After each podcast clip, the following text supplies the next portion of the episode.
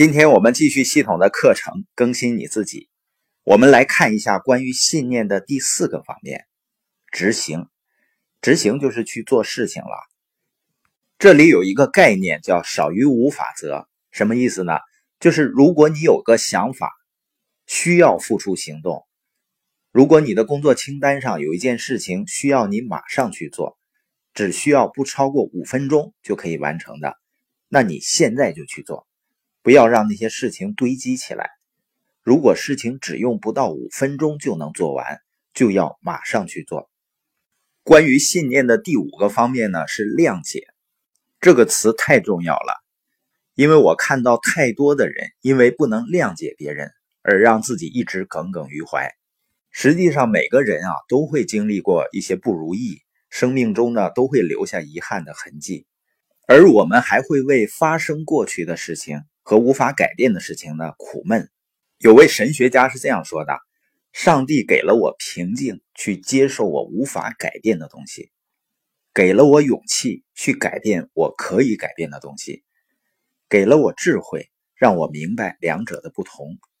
这是一种平静生活的方式。”激励作家安迪·安佐斯呢，有一本畅销书叫《旅行者的礼物》，里面有句话呢，叫“谅解和生活”。他说了三点：第一呢，谅解这种简单的动作能让我摆脱对过去的心魔，因为过去呢已经没有办法改变了。我为自己创造一颗全新的心，一个全新的开始。第二呢，通过谅解，我不会再被毫无成效的思想所淹没。第三呢，通过谅解自己。我从一直纠缠着自己不放的怀疑、恐惧和气馁中解脱出来。从这天开始，我的过去不再控制我的命运。那对于生活中一直止步不前的人，不能谅解自己为什么处于现在这种境况的人，我希望你明白到呢，你每一天都有着一个新的机会。我把它叫做生活草图。当你是个孩子的时候，你可以随意把这个草图扔掉，因为还有大把大把的机会为生命填写新的内容。如果你不喜欢，你一甩呢，就把它甩掉了。如果你一天当中某些事情你不喜欢，你一甩它就没有了。我们要这样来对待我们的过去。你要停止鞭打自己，停止对自己苛刻。要知道，每一天都有着一个新的命运被创造出来。当然了，一个人真正的改变啊，需要做出什么呢？做出决定。要做出哪些决定呢？第一个就是你要决定思考。有一个欧洲古语说啊，空洞的思想会招引危险的租客。比如说，一个建筑的很好的别墅，如果放那儿荒了，那会不会吸引流浪汉呢？美国海军将领菲利普康利说啊。你的想象力很大程度上决定你的生活，你要自己决定你希望你的想象力如何为你服务。第二个决定呢，就是决定提高你的标准。一个没有目标的航程呢，任何风向都没有用的。